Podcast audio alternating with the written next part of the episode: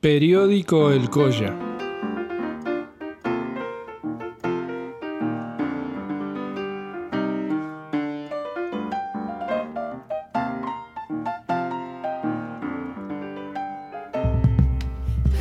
herido atrás del fuego, dientecito por la sangre, cuchillito del ají, ay, el que mata el hambre. Periódico El Colla.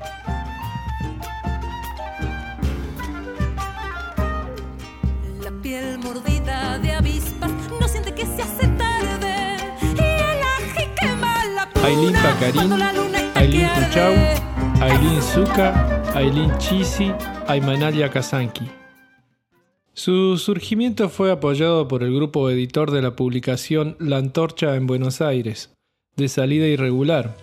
El Colla fue modificando su equipo de redacción. Se inició como el órgano de los sindicatos de la provincia de Salta. A fin, los gremios autónomos contrarios a la Federación Obrera Regional Argentina, FORA, a partir del número 11 de su segunda época, cambió el subtítulo a editado por agrupación del mismo nombre, y a partir del número 18 apareció subtitulada como Publicación Anarquista. A partir del número 11 incorpora dos imágenes como logo que aluden a la población andina argentina conocida como Coya. Luego de esta breve introducción, damos lugar a las salutaciones, a los agradecimientos a todas aquellas personas que colaboran, que siguen el periódico podcast del Coya en todas las redes en la cual lo voy publicando. Eternamente agradecidos para todos ellos en esta suerte de biografía. Les mando un abrazo sincero, cordial y muy cálido como decimos en el norte, un abrazo de poncho. Esta no es una panadería como cualquier otra. Se trata de la única boulangerie anarquista de París. Su impulsor Pierre Pawin explica por qué.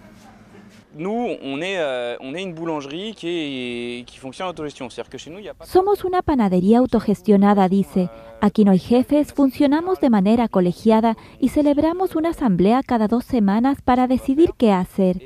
Todos cobramos 1.350 euros al mes, unos 1.780 dólares, y tenemos el mismo reparto de beneficios, aclara. La Conquête du Pain, la conquista del pan, nació hace tres años en Montreuil, antiguo feudo del Partido Comunista aledaño a París, hoy gobernado por los ecologistas. Varios militantes anarquistas decidieron pasar de la teoría a la práctica y ensayar con esta peculiar cooperativa. La panadería es ahora rentable y emplea a siete personas. Una de ellas dejó su trabajo en una escuela de negocios por cumplir este sueño. Hornean 35 tipos de pan y si el cliente declara que atraviesa dificultades económicas, accede a un precio de crisis. Lejos de una utopía a gran escala, aspiran a que su negocio se mantenga bajo la fórmula solidaria de repartición de la riqueza y a poder seguir creando empleos. Retomando el noroeste argentino, en mis paisajes cotidianos, en mi visión diaria, hago referencia a una comida muy especial, la cual nos vincula con la lucha, la solidaridad y la pobreza en el noroeste argentino. Más precisamente estoy hablando de los bollos salteños. No son más que un bocado de la cocina tradicional del noroeste, pero con un significado profundo metido en las miles de historias de los habitantes de aquella región. Por eso se dicen que son toda una institución, no son un simple bollo. De hecho, según los expertos, pueden hacerse con variedades de masas, también pueden ir con relleno, o, o no, ser largos, ser delgados, cortos, son una forma de pan libertaria, libre. Sin embargo, quiero enfatizar cómo en la provincia de Salta tiene un significado más profundo y especial, porque se trata de un bollo o un pan que tiene relación con la comunidad y en especial con las relaciones sociales que caracteriza a los salteños. El bollo salteño es un verdadero pan artesanal. Se elabora en las mismas casas, en las panaderías y en los puestos callejeros para su comercialización. Antes de hablar de panaderos anarquistas sindicalizados, debo anteponer a mi bollera preferida. Para los años 80, mi familia había construido una suerte de refugio en las sierras de Córdoba, que a veces en los días hostiles oficiaba de filtro para las lluvias. Todo se mojaba y sonaba la melodía del estilo de la pobreza. Pero nadie se quejaba. Mi papá secaba los libros al sol y mi mamá inauguraba una huerta. Mientras, yo con mis hermanos buscábamos leña en un monte que se había convertido en el patio trasero de la casa.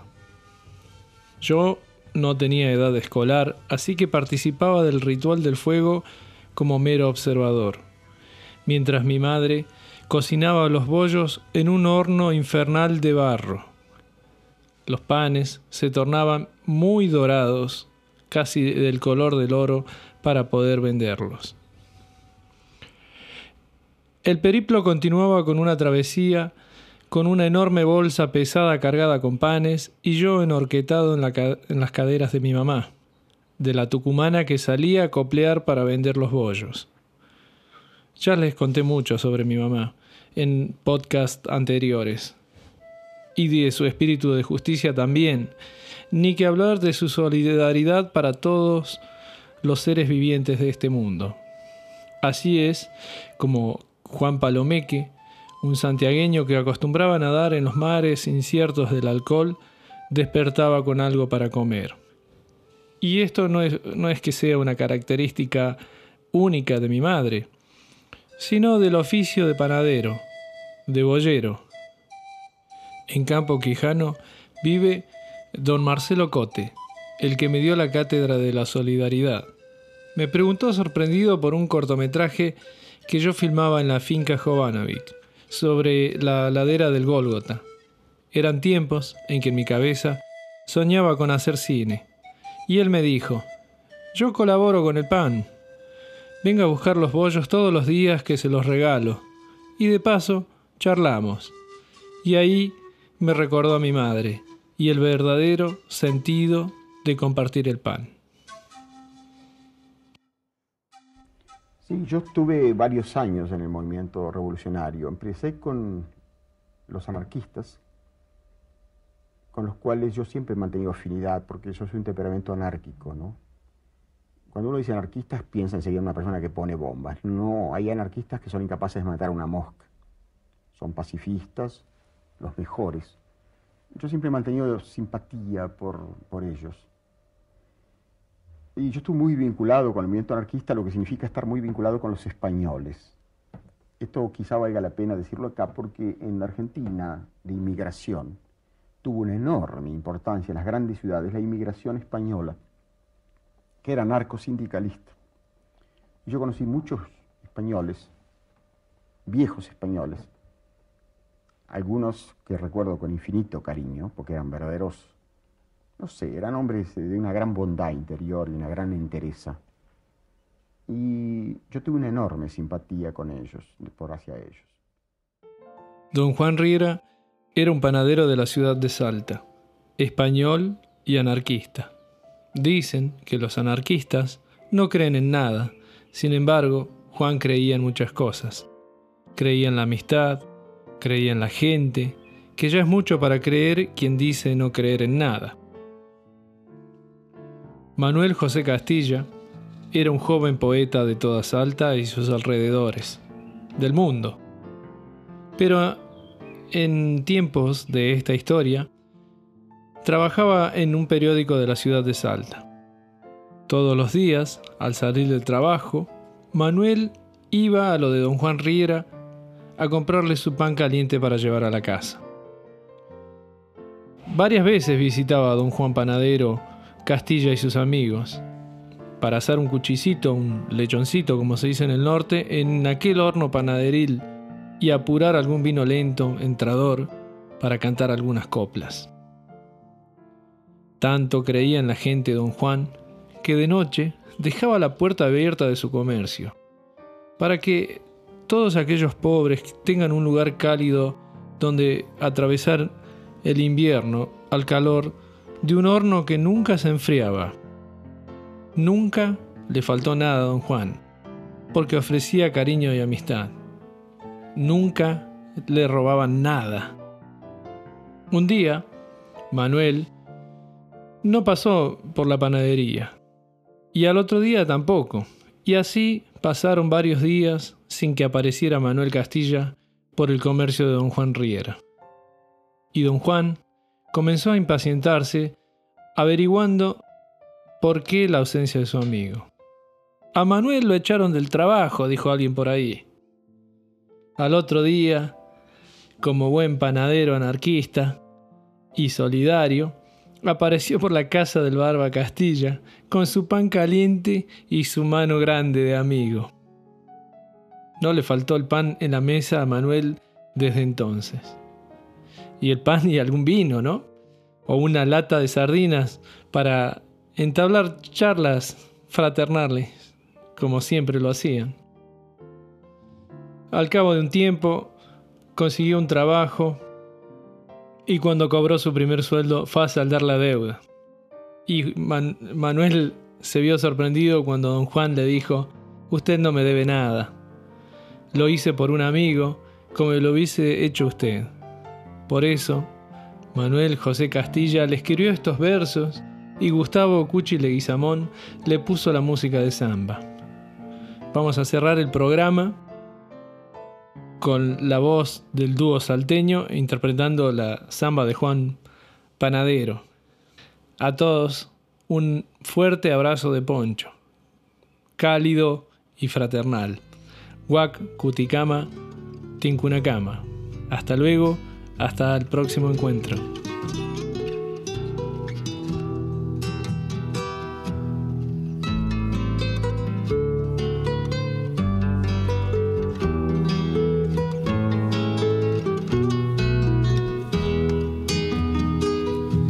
Qué lindo que yo me acuerde de don Juan Riera cantando,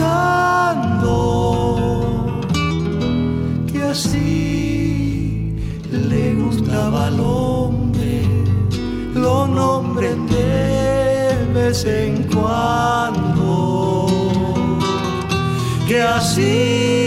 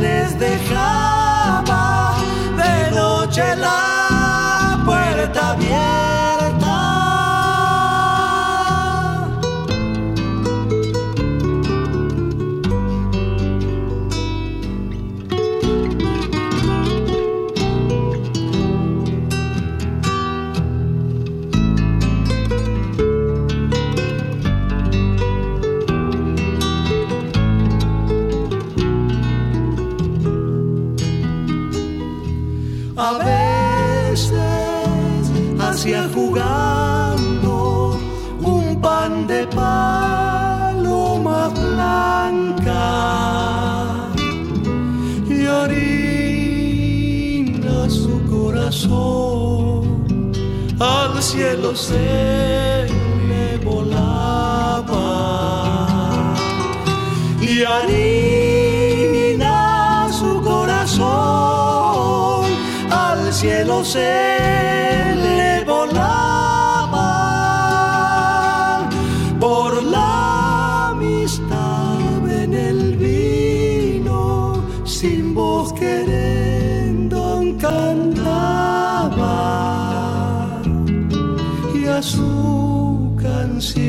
como al pan la iban salando sus lágrimas.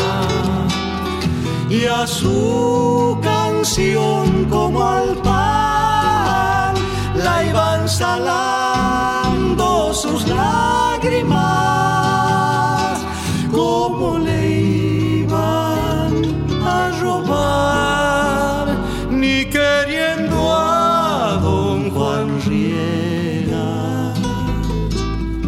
Si a los pobres les dejaba